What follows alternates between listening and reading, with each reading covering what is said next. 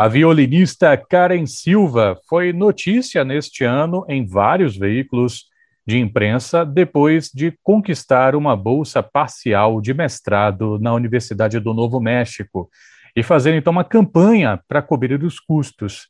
Mas agora estamos em um outro momento.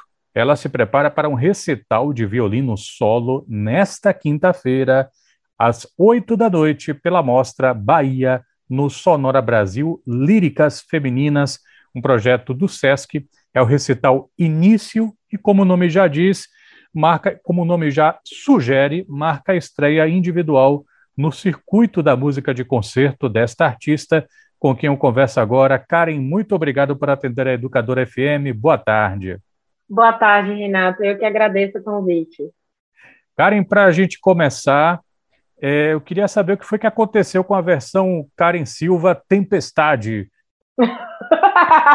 Só para botar os ouvintes Ela... aqui na, na, na, na, jogada, é porque Karen tem fotos muito bonitas é, de divulgação que foram feitas pelo fotógrafo Caio Lírio e com a, as tranças brancas, né? E ela chegou a fazer uma brincadeira que é, naqueles personagens dos X-Men, Tempestade era a preferida dela. Isso notabilizava pela beleza dos cabelos brancos que ela ostentava. É, e Karen dessa vez está com uma outra pegada. Mas é só uma brincadeira, Karen. Muito obrigado por atender a educadora. Eu que agradeço. É, as tranças tiraram férias. E aí agora só no Brasil de novo para encontrar com a minha transista para poder fazê-la de novo. Provavelmente vou fazer branca com alguns pontinhos coloridos. Maravilha. Eu queria que você atualizasse os nossos ouvintes, porque alguns deles possivelmente acompanharam a sua trajetória até o momento da campanha que você fez para cobrir parte desses cursos, porque a bolsa era parcial, né? talvez muitos deles que estão nos ouvindo agora não souberam o que aconteceu com você depois disso. Se você pudesse resumir um pouquinho, uh, a gente poderia começar dizendo assim, no capítulo anterior. no capítulo anterior, eu fiz a vaquinha, não atingi o, o valor máximo que eu estava pedindo, mas consegui uma grana que foi considerável para o meu primeiro mês aqui. Consegui pagar aluguel, consegui investir em algumas coisas do meu instrumento é, me virei com comida, basicamente, né? E é isso, uma parte do dinheiro ainda está no Brasil, eu consegui economizar uma partezinha, que já vai vir agora para o final do ano é, para cobrir outros gastos, né? Que eu possivelmente possa vir a ter. Mas deu tudo certo, eu cheguei, consegui me segurar bem no primeiro mês com a grana, foi o que me salvou realmente. Então, muito obrigada a todo mundo que contribuiu de todas as formas possíveis, amigos, familiares, desconhecidos, foram muito, foi muita gente conhecida de conhecida. Estou é, bem, já estou indo para o meio do, na verdade, eu já estou no meio do semestre da faculdade e caminhando para a parte final desse primeiro semestre com recitais e bastante trabalho para escrever e enfim, já estou toda atribulada como um verdadeiro estudante se sente, né? Com muita coisa para fazer e pouco tempo para fazer tudo. Você, nesse recital, Karen, reuniu três compositoras para o programa que você pretende apresentar. Que é que guiou você na escolha que você fez? Então, a proposta do Líricas Femininas é trabalhar com mulheres no cenário da música, né? E a minha função era trazer mulheres da música de concerto. E aí, no, durante o processo de pesquisa, eu pensei, eu sou baiana, tenho uma amiga que é baiana e é compositora, ela tem que estar no programa. E, não coincidentemente, ela fez a peça para o programa, especialmente para o recital.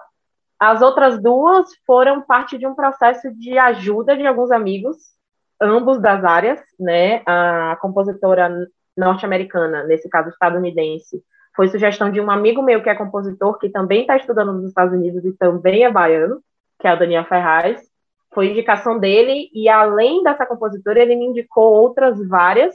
Fui pela afinidade com o que a compositora trabalha. Né? Ela é também educadora, ela é compositora e é uma excelente violinista, e não obstante disso, ela é afro-americana. Existiu essa ligação imediata com a questão da herança genética, né? Vamos dizer assim. E a outra compositora faz parte de um, de um brainstorm, vamos dizer assim, meu e de um amigo que trabalha com música antiga, carioca, que é o Diogo Návia. É, ele também me falou de várias compositoras que não necessariamente tem peça para instrumento solo, mas são compositoras que fizeram peças para canto, né? Elas, elas eram trovadoras e tudo mais, que é o caso da compositora que está no recital. E eu decidi fazer a adaptação para o violino, como uma forma de mostrar uma coisa que eu também gosto muito de fazer, que é tocar música antiga. E temos poucos no Brasil fazendo esse trabalho e temos poucas mulheres também. Né? A gente tem excelentes instrumentistas trabalhando com música antiga no Brasil, mas a maioria ainda dentro desse mercado ainda são homens. A gente tem uma grande referência no violino barroco que é o Luiz Otávio, mas se restringe a isso, né? E como a ideia era trazer mulheres compositoras do cenário da música de concerto para violino solo, pensei, tem, já tem uma amiga que vai compor a peça. Achei uma peça de um nível um pouco mais alto para mostrar até que a qualidade técnica e tudo mais. Ficou faltando a peça antiga. E no Brasil eu foi pouco mais de um mês de pesquisa em cima de repertório voltado para mulheres por compositoras brasileiras, que foi a primeira ideia para o recital. Só que o que aconteceu foi que eu só achava coisa para violino e piano. Violino solo quase não tem, o que tem não tem partitura impressa, então fica de, eu teria que passar por um processo de aprender tudo de ouvido e o convite para o recital veio semanas antes de eu viajar. Então eu ainda tive que lidar com vou gravar no Brasil, vou gravar nos Estados Unidos. Acabou que gravei por aqui e consegui a, a é, reservar a sala da universidade, né? A sala de conceitos da universidade foi uma sala linda e com uma acústica ótima para instrumento de corda, deu no ápice de eu gravar aqui. Né? Inclusive na questão da preparação do próprio repertório, trabalhar com as três compositoras foram processos totalmente diferentes de aprendizado para mim. Então, se não foi por acaso, foi proposital a escolha das três, e mais para mostrar que existe essa necessidade de se ter mais peças para instrumento solo compostos por mulheres a sua vivência em Albuquerque não é a primeira que você tem fora do Brasil e nem foi a primeira que aconteceu depois de uma iniciativa de financiamento pela internet. Você esteve em Stavanger, na Noruega. Na época mantinha um, blog, um vlog, uma coisa assim, que você falava um pouco sobre a experiência. E aí tem um, uma, um post seu de 2019 que parece uma montanha russa, não parece nenhum post, parece uma uhum. montanha russa.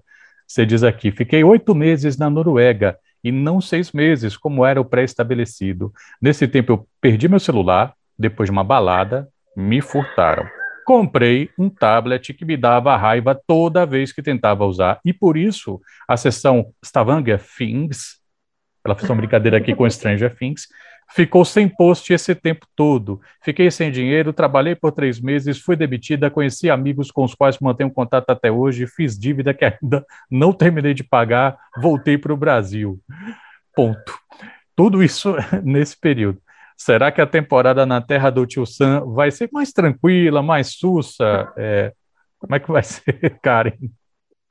já está sendo um turbilhão de emoções. Eu já estou aqui, ó, não aguento mais. Meu Twitter, meu Twitter já está assim. Inclusive, para quem não me segue no Twitter, é Cal Silva Violin.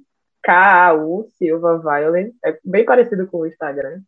E o Twitter mesmo sabe. Eu já estou reclamando, dizendo que não aguento mais. Eu saí da, da Federal da Bahia em 2018, bem no início.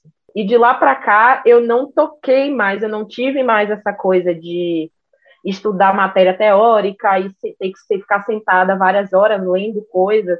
Eu faço isso, mas eu faço isso com outros assuntos que eu gosto de ler sobre e de estudar sobre também. Mas coisas relacionadas à música, coisa de faculdade, faz desde 2018. Minto, desde 2015 que eu não faço nada de pegar matéria teórica. Né? Eu terminei as matérias teóricas cedo porque eu cursei algo antes de, do bacharelado. Então eu aproveitei muita coisa. Então, isso está sendo pior, assim. Nesse sentido acadêmico, eu tô lascada. O Brasil tá lascado. Aqui. Mas no sentido de financeiramente ser mais tranquilo, você vir estudar fora com uma bolsa, mesmo sendo parcial, faz toda a diferença. Financeiramente falando, faz toda a diferença. É óbvio que às vezes acontece de ter um gasto a mais aqui, um gasto a mais ali, e eu, aqui no Novo México, as coisas não são tão caras como são na Noruega. A Noruega é um país absurdamente caro. É, apesar do real valer mais na troca pela coroa norueguesa, que é a moeda deles, o custo de vida é absurdamente alto. E eu, sendo uma estudante estrangeira que não falava bem a língua deles, porque eu fui para ter aula em inglês, mas se eu quisesse trabalhar valendo e quisesse ter ficado lá por mais tempo, eu teria que estar tá falando norueguês, e é uma língua super difícil de aprender em pouco tempo. Né? E mesmo eu indo com o básico para lá, nossa, eu usei muito mais o inglês, então eu acabei aprimorando meu inglês e não aprendi uma, uma outra língua que seria o norueguês, mas não parei de estudar norueguês, não, continuo estudando até hoje. Vai que. E eu acho que é, é vai que, né? Rola de voltar para lá, nunca sabe. É, a questão financeira faz toda a diferença, assim. Eu vim para cá com um pouco mais de planejamento também. A pandemia, outra coisa que a pandemia me deu, eu consegui me planejar melhor para vir para cá. Eu acho que esse é o saldo mais positivo que eu tenho da pandemia, assim. Na verdade, acho que é a única coisa positiva que eu tenho da pandemia. Né? Entendemos. Karen, no Instagram do Sesc Bahia, que tem as informações sobre o seu recital, tem um vídeo em que você aparece tocando o que me parece que é uma das peças do recital. Poderia falar? É justamente daquela da, da, da Condessa? Isso, exatamente. Eles lançaram é, uma das peças do recital, que é a peça da Condessa Leria, ou Beatriz Leria, é uma das poucas peças que se tem registro da Beatriz, que é uma peça originalmente para canto, e a peça fala de amor. Ela era uma trovadora que era muito apaixonada pela vida, pelas coisas da vida, pelo seu marido, e ela falava basicamente de amor. Essa é uma das peças dela que tem quatro ou cinco versos, e ela é quase que uma declaração. E antes disso, já pode ouvir um trechinho aqui mesmo na entrevista. Vamos ouvir.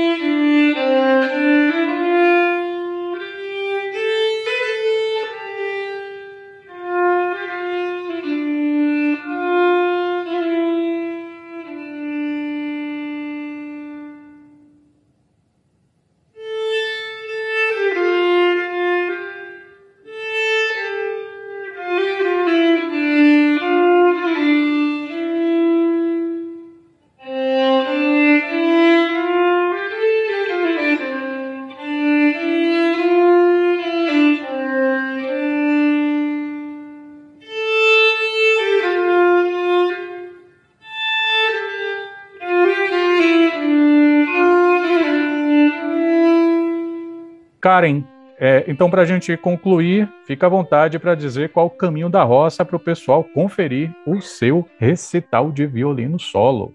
Vamos lá, Caminho da Roça é canal oficial do Sesc Bahia, é youtube.com barra Sesc Bahia Oficial, nesta quinta, às oito da noite, vai sair em estreia.